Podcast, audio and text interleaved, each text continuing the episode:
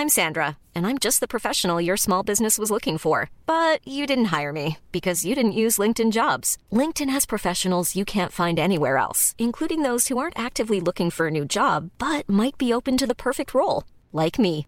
In a given month, over 70% of LinkedIn users don't visit other leading job sites. So if you're not looking on LinkedIn, you'll miss out on great candidates like Sandra. Start hiring professionals like a professional. Post your free job on linkedin.com/people today. Bonjour, c'est Zoé de Louis. Ça fait maintenant deux ans que j'ai la chance de travailler pour Louis Média et que vous entendez ma voix sur vos podcasts préférés. Travailler pour quelque chose qui a du sens pour moi, c'est essentiel à mon épanouissement au quotidien. Et vous, comment se passe votre relation au travail? C'est plutôt épanouissant et enthousiasmant ou plutôt boule au ventre et des motivations Si vous êtes dans le deuxième cas et que vous comptez chaque semaine le nombre de jours qui vous séparent du week-end ou des prochaines vacances, je vous recommande plus que jamais le parcours Chance, partenaire d'émotion. Chance est une communauté d'entraide professionnelle pour aider chacun et chacune à trouver sa place dans le monde du travail. La communauté Chance a une méthode unique qui a fait ses preuves. La première étape, c'est celle du bilan de compétences. En trois mois seulement, vous allez pouvoir redéfinir vos objectifs pro et renouer avec ce qui vous anime vraiment, avec l'aide d'un coach professionnel qui vous sera dédié. La deuxième étape, c'est celle du passage à l'action. Une fois votre projet défini, toute la communauté Chance sera à vos côtés pour donner vie à votre projet. Un collectif hyper engagé, prêt à vous épauler et à vous ouvrir son réseau. Si ce message résonne en vous, je vous invite à vous rendre directement sur le site chance.co pour faire le point gratuitement avec un conseiller et changer ce qui ne va pas ou plus dans votre vie pro. Bonne écoute Louis.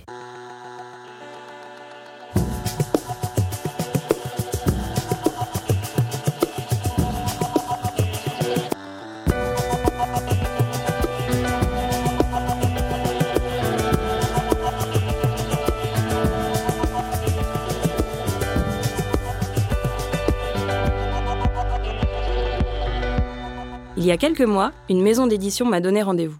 Je pensais proposer un projet, en fait, ils en avaient un pour moi. Ils ne voulaient pas parler d'un livre, mais d'une collection qu'ils lançaient. Pile dans mon sujet, la mode. Un livre, sans doute deux, peut-être plus. Freelance depuis six mois, autrice à mon compte, j'étais aux anges. On a fait deux rendez-vous, échangé un tas de mails. J'avais proposé une maquette, le projet était bien avancé. On avait conclu un accord de principe, restait à régler la question financière, mais ça c'était une formalité. Je lui demanderais une somme, il me proposerait moins. On s'accorderait sur les pourcentages de droits et l'affaire était bouclée. Le planning était déjà fixé et l'écriture devait débuter à la rentrée. Sauf qu'à la rentrée, plus rien. Disparition totale, plus aucune réponse, le silence. Le dernier mail étant une promesse de mon interlocuteur de revenir vers moi très rapidement. Je réponds à ce mail, je demande où en est l'offre de contrat. Je relance, encore, je demande des nouvelles, rien. J'appelle, sans succès. Au bout de deux mois, je finis par envoyer un dernier message comme une bouteille à la mer. Pouvez-vous au moins me dire si le projet est annulé? Rien.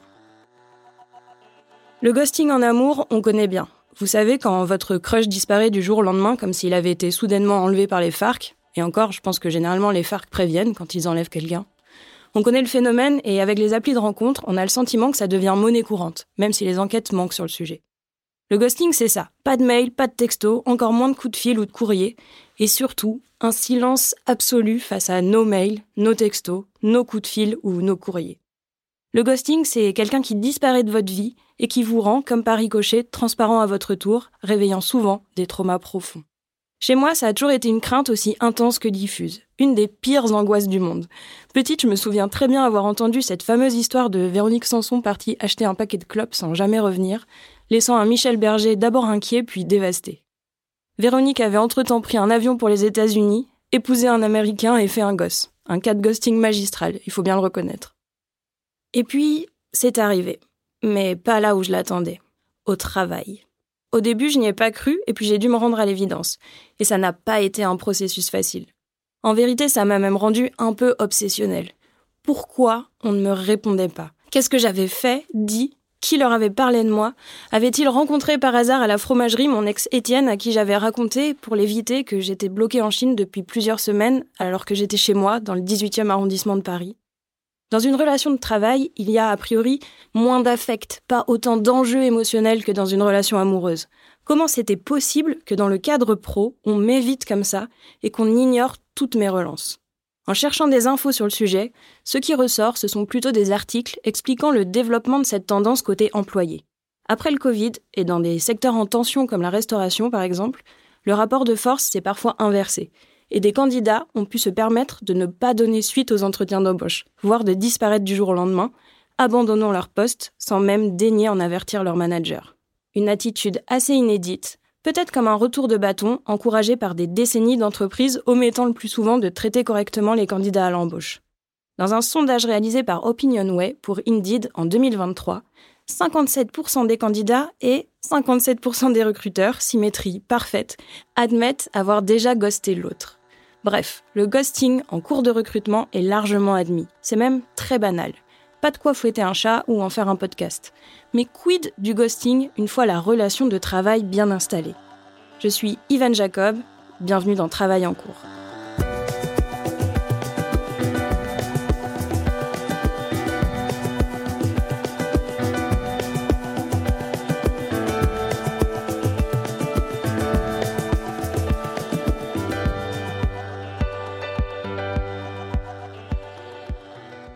À force de raconter mon histoire pour exorciser, j'ai découvert que pas mal de gens autour de moi avaient fait, eux aussi, la malheureuse expérience du ghosting professionnel. C'est le cas de Hailey. Hailey, je l'ai rencontrée sur Instagram. On fait un travail pas très éloigné. C'est un petit monde, on se parle, on échange, mais je ne l'ai jamais rencontrée. Après avoir décidé de faire ce podcast, je lance un appel sur mon compte. Qui a déjà vécu un ghosting au travail? Hailey surgit dans mes DM. Je me souviens d'une expérience de ghosting au début de ma carrière un traumatisme, vraiment. J'ai mis du temps à m'en remettre, je peux t'en parler si tu veux, mais ça risque d'être long. Bien sûr que je veux. Rendez-vous est pris dans son petit appartement parisien, ultra cosy. C'est il y a à peu près euh, un petit peu plus d'une dizaine d'années, 12 ans je pense. Et je suis jeune diplômée, j'ai un double diplôme dont je suis très fière. J'ai d'abord fait l'école du Louvre euh, jusqu'à la dernière année, un master, et après j'ai voulu me spécialiser en mode, en patrimoine de la mode. Donc je suis partie à Londres au London College of Fashion où j'ai fait un master qui s'appelle le Fashion Curation, en gros conservation du patrimoine de la mode.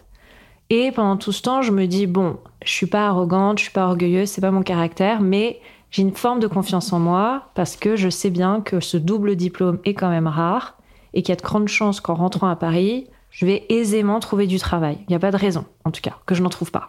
Je déchante très très vite. je rentre à Paris, j'envoie mes petites lettres de CV, toute contente de moi et je n'ai pas de retour. Ou alors j'ai des retours, je dois dire que les gens sont assez sympas et répondent, en, tout cas à l'époque. Euh, la plupart du temps, c'est soit oui, mais non, parce que on a déjà un département et c'est une personne, elle est là, elle est dans les meubles, elle bougera pas, elle n'a pas besoin d'assistante, on n'a pas le budget pour. Ou alors, à l'inverse, on n'a pas du tout de département dédié à ça, parce qu'en fait, c'est euh, souvent l'équipe de la com qui s'occupe euh, des archives ou du patrimoine.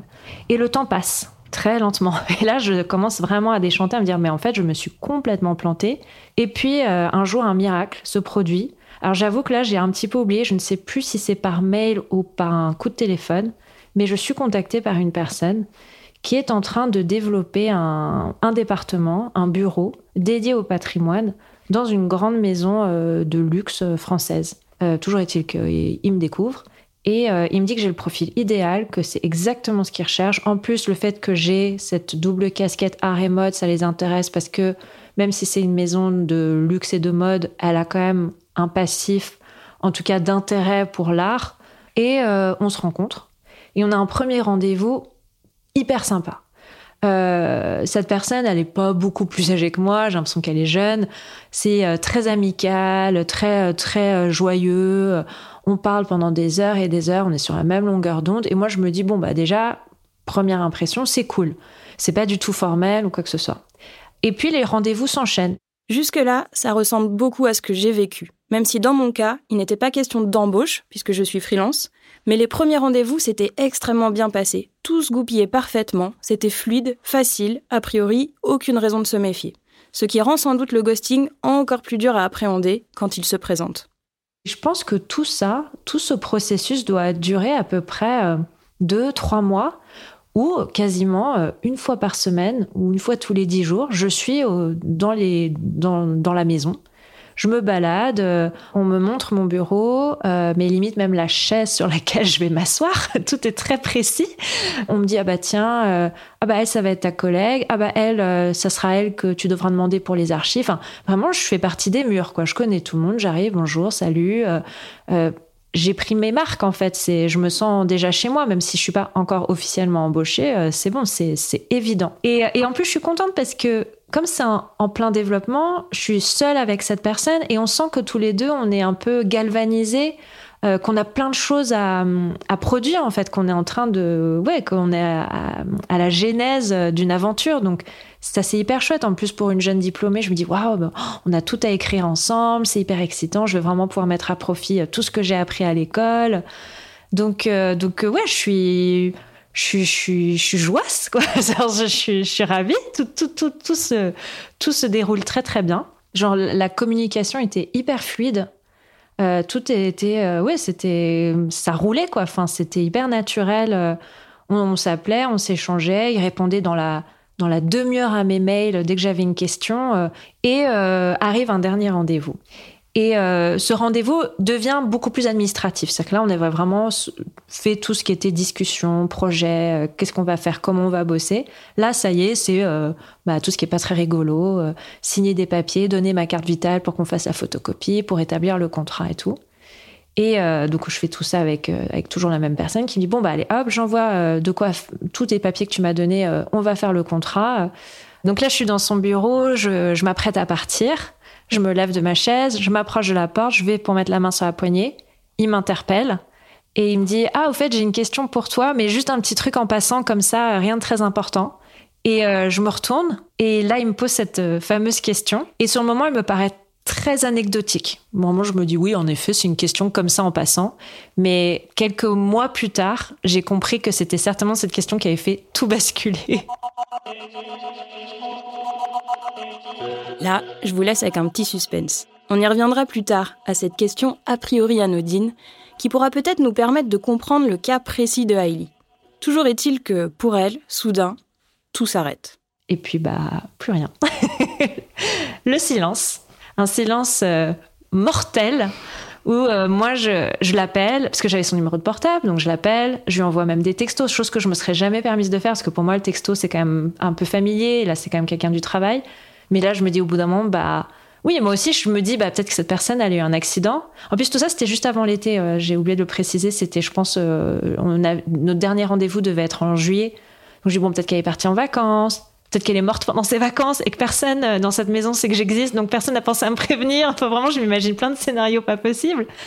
J'envoie des mails, des mails, des mails. Quand j'appelle, je tombe direct sur la messagerie, donc j'ai l'impression limite euh, que cette personne m'a bloqué ou filtré. Enfin, c'est super bizarre. Et je comprends pas. Enfin, je me dis, mais c'est super bizarre. Enfin, j'étais censée être embauchée. La rentrée arrive. Et là, euh, là, je je me relance un peu dans le truc entre euh, tu vois les vacances étaient passées euh, je me dis bon je me relance je vais le re, euh, parce que bon en effet peut-être qu'il était en vacances c'est pas c'est pas de sa faute. Pareil aucune nouvelle aucune réponse. Bon là je lâche l'affaire quoi. Au mois je pense d'octobre fin octobre je me dis bon bah c'est fichu. Chez moi le premier sentiment que le ghosting a déclenché avant l'incompréhension avant la colère c'est une forme d'angoisse. J'y pensais toute la journée et aussi la nuit. Je tournais l'histoire en boucle dans ma tête. Je saoulais les autres avec. C'est à peu près ce que Hailey raconte aussi. On se sent tellement vulnérable dans ces cas-là parce que on se dit, bah comme j'imagine, bon, ça m'est jamais arrivé dans la vie intime, mais j'imagine, qu'est-ce que j'ai fait de mal? J'ai peut-être dit un truc qu'il fallait pas dire. J'ai peut-être, j'ai peut-être pas habillé comme il fallait. Enfin, on se met, on se met à la rate au courbouillon à s'imaginer plein de choses qui, en plus, évidemment, sont de notre fait. C'est genre, c'est forcément nous qui avons fait quelque chose qu'il fallait pas. Donc ça, déjà, c'est hyper violent envers soi-même. Euh, on, s'auto-flagelle en permanence. Euh, bah, en plus, comme je disais, moi, j'étais jeune diplômée, j'avais déjà galéré pendant un an. Donc là, ça me remet euh, un coup sur la tronche. Bon, bah ok, bah décidément, c'est vraiment pas fait pour moi ce boulot. Personne ne m'aime, personne veut de moi. Enfin, tous ces trucs où voilà, on tombe au fond du trou et on a l'impression qu'on va jamais en sortir. Donc, donc ouais, non, j'étais vraiment pas bien. Et ça m'a fait vachement perdre confiance en l'autre. C'est-à-dire qu'après ça, je me suis souvenu que bah, dès que quelqu'un me parlait boulot, d'un projet ou tout, bah, j'étais beaucoup plus méfiante, euh, j'étais euh, moins, euh, je vais pas dire moins aimable, j'étais pas désagréable avec les gens, mais voilà, je gardais mes distances. Ça m'a complètement coupé dans mon lien social. Je demande aussi à Ellie si elle a ressenti de la honte. Parce que quand on est, par exemple, comme moi, très bavarde, on a tendance à parler de ses projets à tout le monde. Et donc à devoir dire à tout le monde que, eh ben, finalement, non. Oui, c'est ça toute la problématique de ce genre de situation, c'est que comme on te, euh, bah, on t'excite, on t'excite, on t'excite, bah, t'es très excité. Et donc, euh, tu dis à tout le monde, oh, trop bien, j'ai trouvé un poste de dingue, je vais être dans telle maison. Alors évidemment, comme c'est une maison qui est connue, tout le monde réagit, on dit, oh, incroyable, génial, trop bien, trop beau. Et là, encore une fois, ce, truc de, de, comment tu te situes par rapport aux autres, de ah bah comment t'annonces? Parce que les gens, genre à la rentrée justement en septembre, c'est genre ah t'as commencé ton boulot? Non, non. Et après tu te sens, tu, tu, te justifies et t'expliques, mais les gens trouvent ça super bizarre parce que non pas qu'ils te tiennent responsable de ce qui t'arrive, mais quand même les gens se disent bah c'est quand même bizarre ce qui lui arrive. Genre elle, s'est peut-être un peu emballée, elle nous a un peu mitonné. En fait, elle avait pas le poste. Donc euh, ouais, tu, tu te sens bête tu te sens, tu te sens un peu, un peu, un peu bête euh, face aux autres.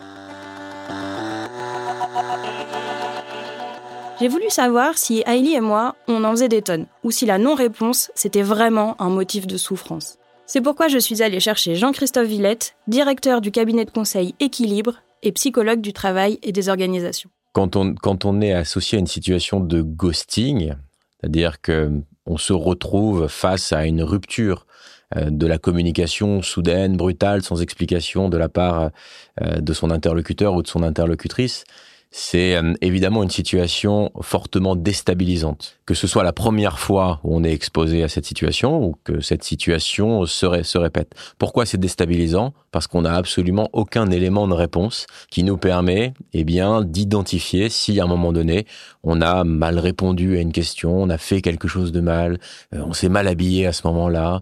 Euh, qu'est-ce qui s'est passé dans la tête de mon interlocuteur ou de mon interlocutrice? Est-ce que c'est mon interlocuteur ou mon interlocutrice qui à un moment donné a changé d'avis? Est-ce que c'est son organisation qui lui a donné une autre directive auquel cas il est freiné dans sa prise de décision et peut-être elle arrivera demain?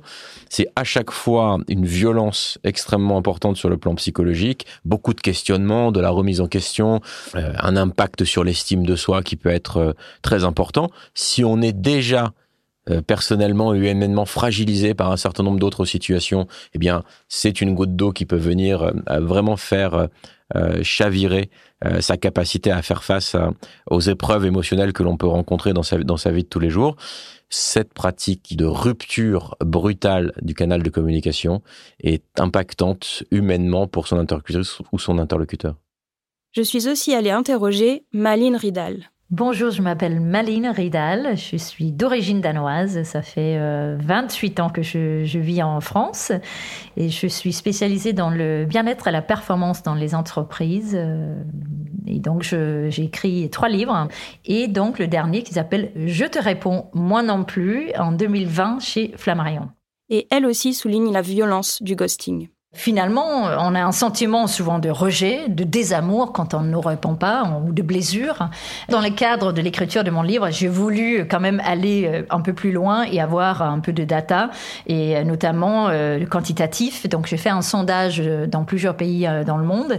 Dans le sondage, deux personnes sur trois se sentent rejetées, blessées, pas aimées, humiliées, voire quand on n'a pas de réponse. Parce que la non-réponse appelle, fait appel à notre notre pire version de nous-mêmes. Donc, euh, tous nos insécurités remontent et on pense qu'on nous ne répond pas à cause de ces insécurités qui peuvent varier selon euh, la personne euh, qui est sujet d'une non-réponse. Et en réalité, la, vaste, enfin, la, grande explication de la non-réponse est dans la charge mentale, c'est-à-dire que trop de messages et donc, du coup, avec une variation de trop de messages, pas assez de temps, et j'ai oublié. Ça, c'est le grand Paul qui explique 50%. Donc, parfaitement non personnalisé.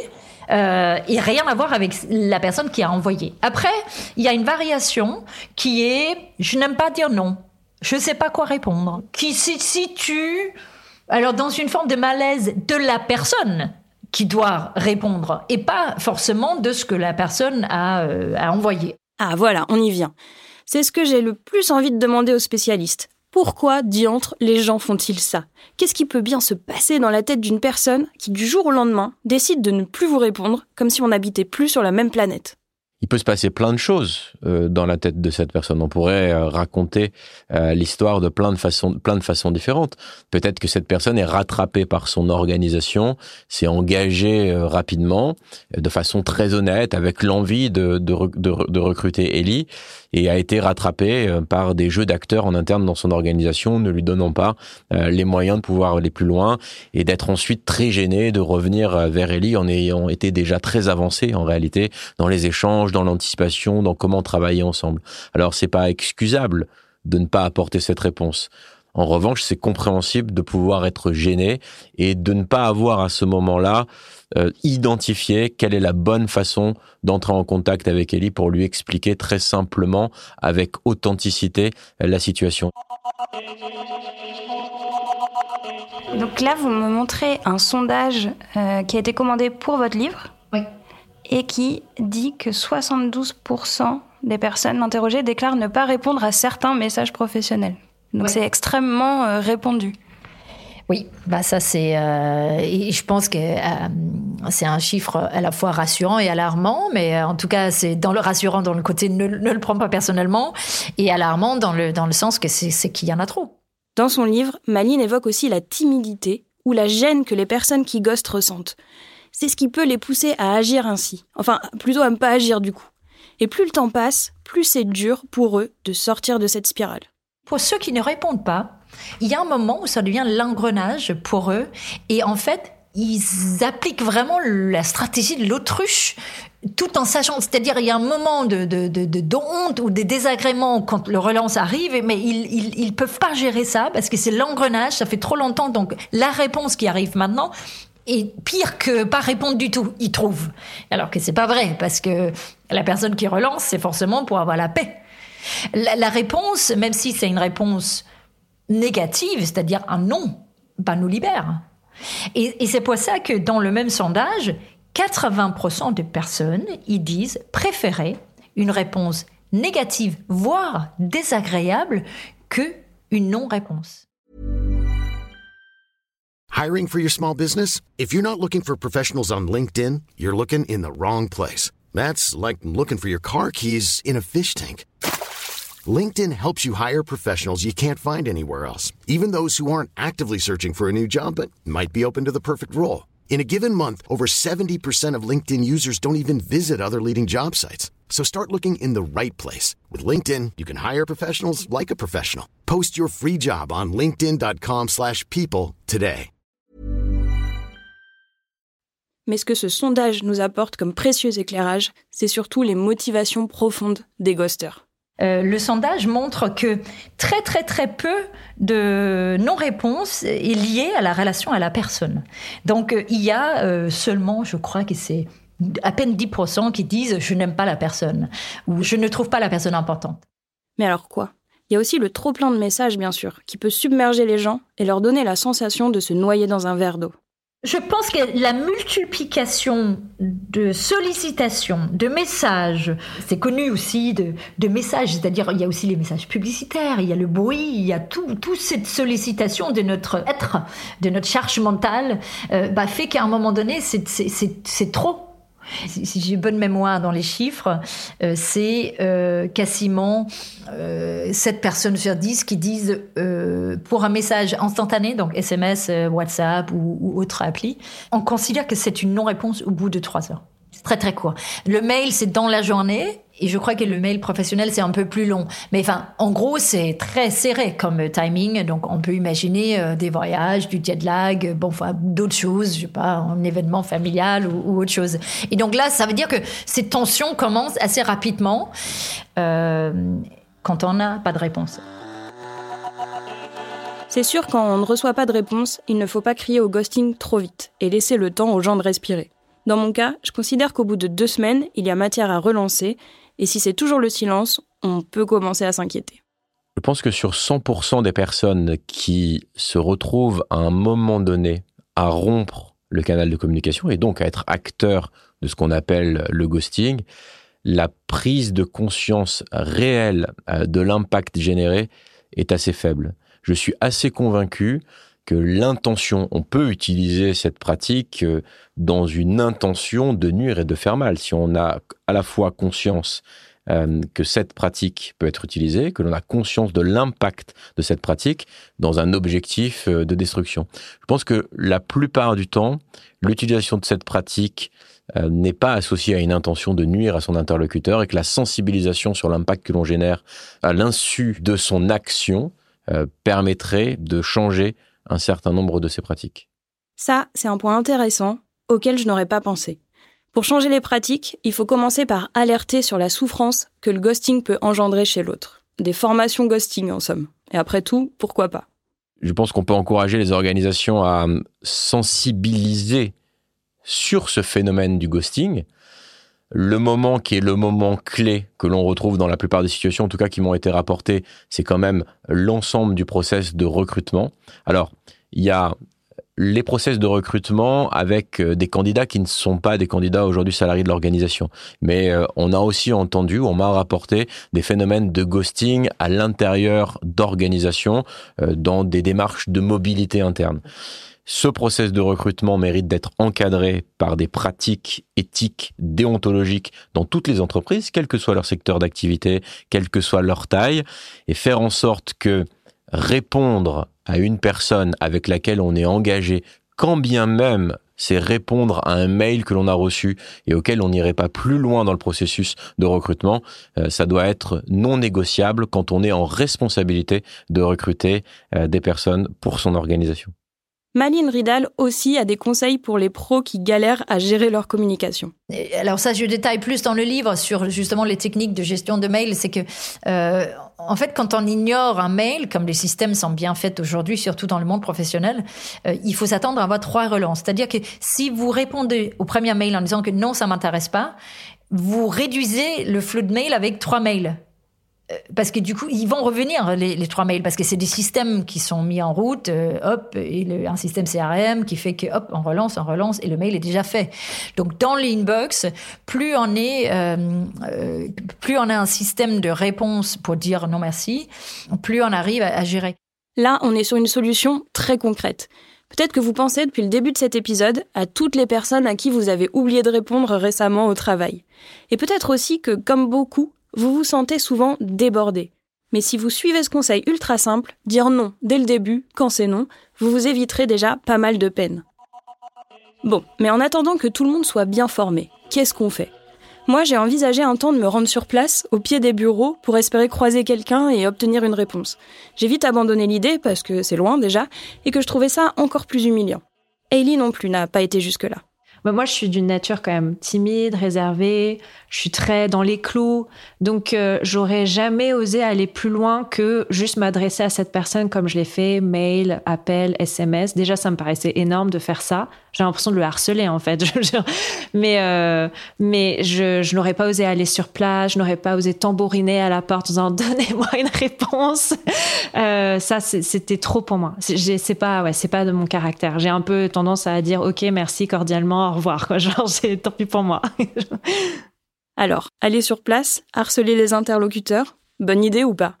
Je pense qu'il faut se donner une limite euh, acceptable pour soi. Non, c'est-à-dire euh, aller jusqu'au bout du jusqu'au bout du process. Une fois qu'on ne vous on ne vous répond plus, accepter de, de potentiellement passer à autre chose. Mais ce que j'ai envie de dire là, c'est quelle est la limite acceptable pour soi?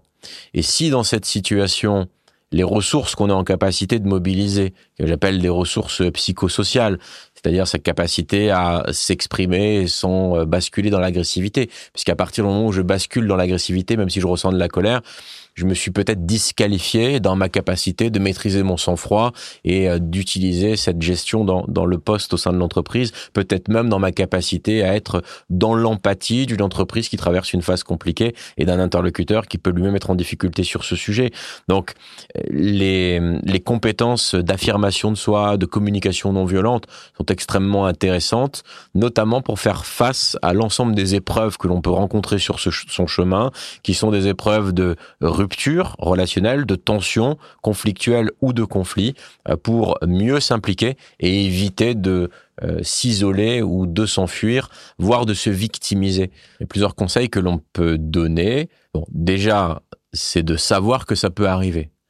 Parce que quand on rencontre la situation et qu'on n'a pas du tout identifié que cette situation peut faire partie de certaines pratiques dans les processus de recrutement, c'est important d'y être préparé. Dans une situation comme celle-ci, c'est euh, déjà euh, garder confiance en soi, c'est éviter d'être dans l'attente et aller euh, vers son interlocutrice ou son interlocuteur en formulant un mail de relance et en manifestant son intérêt pour le poste, euh, revenir, euh, réitérer sa motivation, demander s'il manque une pièce, euh, utiliser aussi le téléphone, se déplacer sur le site, utiliser un certain nombre de recours, potentiellement adresser à une personne en charge de la, de la direction des ressources humaines de l'entreprise une requête dans ce sens-là. Ça peut être aussi dans une stratégie de recrutement. Le fait de marquer un silence fait aussi partie de certaines stratégies de recrutement pour tester la motivation des candidates et, et des candidats. Maline, elle, a une botte secrète. C'est mon frère qui m'avait dit ça. En cas de non-réponse euh, un peu où on se dit mais c'est pas possible. Lui, il a envoyé un message qui était de l'ordre à dire euh, je suis extrêmement inquiet. J'espère que vraiment euh, rien de grave t'est arrivé, que personne n'est tombé gravement malade dans ton, dans, dans entourage. Et, et, en fait, souvent sur ces questions de santé ou de presque les gens ils se disent ça porte la poisse. Donc je vais répondre en disant que non non, je suis pas malade, mais je suis très bon voilà j'étais pris. Bon voilà quelle, quelle que soit la excuse. Et donc, euh, souvent, lui, il dit, mais moi, 9 fois sur 10, on me répond sur ce truc de j'espère qu'il n'était pas tombé gravement malade. c'est un peu l'ultime euh, euh, message pour dire, bon, s'ils ne répondent pas à ça, bah, c'est qu'il faut vraiment passer à autre chose.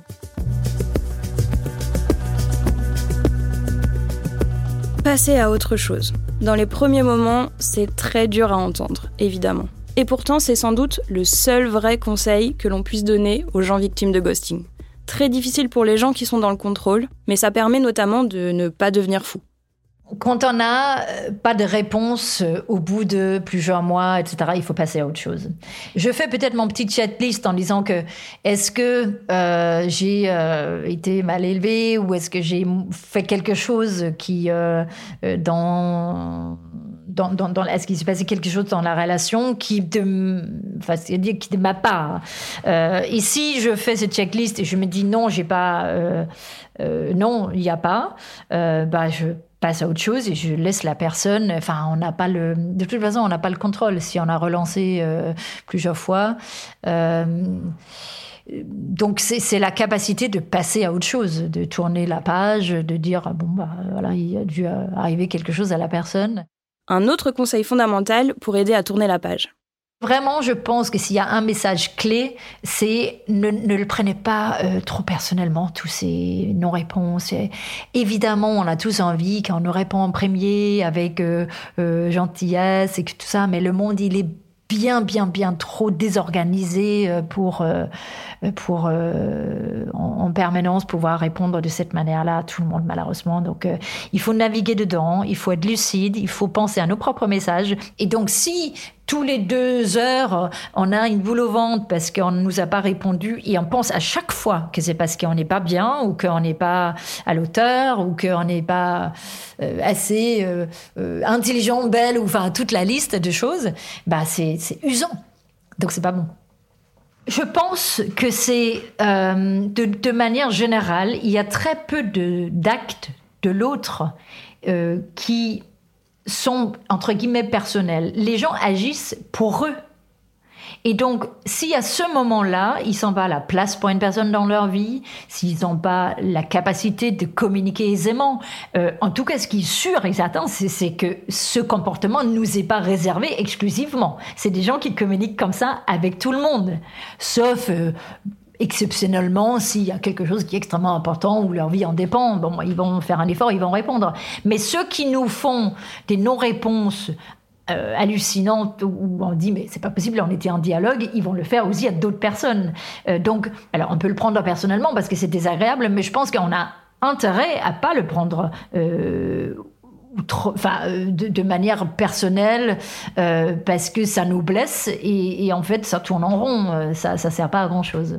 Ne pas le prendre personnellement, passer à autre chose, acquérir ses grades de maître zen, ça semble être la seule bonne réaction face au ghosting, même si ça demande un sacré travail sur soi. Avant de tourner la page, il y a une situation particulière à évoquer. Hailey avait déjà commencé à bien échanger avec l'entreprise sur les projets à venir. J'ai moi-même fourni un travail à cette entreprise avec laquelle j'étais en lien. Et là-dessus, Jean-Christophe Villette a un dernier conseil. Après, en fonction euh, de l'investissement qui a déjà été le sien, euh, il y a une limite entre être ghosté dans un processus de recrutement et avoir commencé à travailler pour une organisation. Et là, j'invite les personnes à aussi se renseigner sur les droits euh, qui sont les leurs, les devoirs euh, qui sont ceux des organisations qui les recrutent, parce que commencer à travailler euh, pendant euh, quelques jours, quelques heures, donner des idées quand on est dans l'ingénierie, dans le conseil, dans la, euh, dans la, dans la conception, en tout cas dans une prestation qui peut être intellectuelle à un moment donné, c'est déjà du, c'est déjà du travail. Et donc identifier que l'entreprise ne ne vous a pas fait travailler gratuitement pour pouvoir bénéficier de vos conseils avant de vous remercier. Le point de départ d'un travail avec une organisation n'est pas le contrat. Hailey n'a jamais eu de véritable réponse à ce qui s'est passé. Le mystère demeure. Mais après des mois d'interrogation, elle a repensé à cette fameuse question posée par son recruteur lors du tout dernier entretien dans son bureau. J'ai limite la main sur le poignet, la, poignée de la porte, et euh, il m'interpelle, il me fait Ah, au fait, une petite question comme ça en passant, mais c'est vraiment un détail. Est-ce que euh, tu accepterais d'être stagiaire? Euh, Je me retourne et je dis bah un non je n'accepterai pas parce que je n'en ai pas envie. Et puis deux je dis bah de toute façon d'un point de vue légal je peux pas parce que moi je suis diplômée depuis quasiment un an. Ça faisait un an que je cherchais un boulot. Donc je pourrais pas. Et ça il me dit un peu en rigolant oui enfin tu sais ça on s'arrange toujours. Et j'ai oui mais non. Non mais j'ai pas envie de m'arranger. Et il me dit oui bon ok pas de souci. C'était juste pour savoir. Et puis bah plus rien C'était donc ça, sans doute, la raison cachée du silence de cet homme. Il s'était engagé, sans s'être suffisamment renseigné sur les conditions d'embauche, et il a manqué de courage pour en informer Hailey. Mais l'histoire n'est pas encore au bout de ses rebondissements. Plus de dix ans plus tard, Hailey reçoit un coup de fil de cette même maison. Au mois d'avril de, cette année, je suis euh, contactée par des chasseurs de tête qui me disent euh, telle grande maison de luxe française euh, nous a parlé de vous a vu votre profil, connaît votre travail aujourd'hui et ont très envie de vous embaucher pour devenir la directrice du département patrimoine et archives de leur maison, avec une équipe de 15 personnes sous votre autorité. Vous voyagerez dans le monde entier, vous aurez un salaire à je sais pas combien de zéros. Euh, voilà, enfin, vous êtes vraiment, vous allez incarner le patrimoine de cette maison pour la marque. Euh, c'est un poste extrêmement important. Moi, je tombe des nues. Je me dis, attends, mais quoi? Mais j'y crois pas, je me dis c'est bizarre. Et euh, ils insistent et tout, on fait plein, une série de visios et tout. Enfin voilà, on, en parle très très longuement. Et il se trouve que c'était la maison en question. Et j'ai refusé le poste parce que ce qui peut paraître très étonnant parce que mes, mes rêves d'il y a 10 ans ne sont plus mes rêves d'aujourd'hui. Et puis moi, je crois que je sais pas être corporate. Moi, en fait, ma mésaventure avec cette maison d'il y a 10 ans a fait que je suis devenue freelance parce que je me suis dit, bon, bah, je trouverai jamais de boulot en entreprise. Je vais le créer mon propre boulot. Donc mon indépendance, maintenant, j'y tiens euh, plus que tout au monde. C'est voilà, j'ai changé. Apprendre des choses sur soi et développer sa capacité à digérer ce qui nous arrive. Finalement, le ghosting peut nous être utile, et c'est le message que Jean-Christophe Villette veut aussi faire passer. Chercher de l'aide si on en a besoin et transformer l'épreuve en quelque chose de positif. Je pense que chaque expérience, quand bien même compliquée, est une formidable opportunité d'apprentissage et j'encouragerais toute personne qui rencontre ces obstacles-là à en faire des situations d'apprentissage pour être encore plus fort demain. Bien dit Nietzsche. Moi, j'ai décidé de transformer cette expérience négative en un podcast, et pendant que je travaillais à le réaliser, la maison d'édition m'a recontacté. Le projet n'est pas abandonné, ils étaient simplement terriblement occupés et devaient discuter en interne de points d'organisation. Bon, je continue de penser qu'il aurait suffi de prendre deux minutes pour l'expliquer dans un mail ou un texto. Mais au moins, j'espère que le partage de cette expérience vous aura plu et vous aura servi, peut-être, à affronter l'abominable ghosting professionnel. Vous venez d'écouter un épisode de Travail en cours, je suis Ivan Jacob, j'ai tourné et écrit cet épisode, le montage et la réalisation sont de Louis Jobard, le mix a été fait par le studio La Fugitive, si vous aussi vous avez des histoires au travail ou des idées de sujets que vous souhaiteriez qu'on traite, n'hésitez pas à nous écrire sur hello at louismedia.com. À bientôt!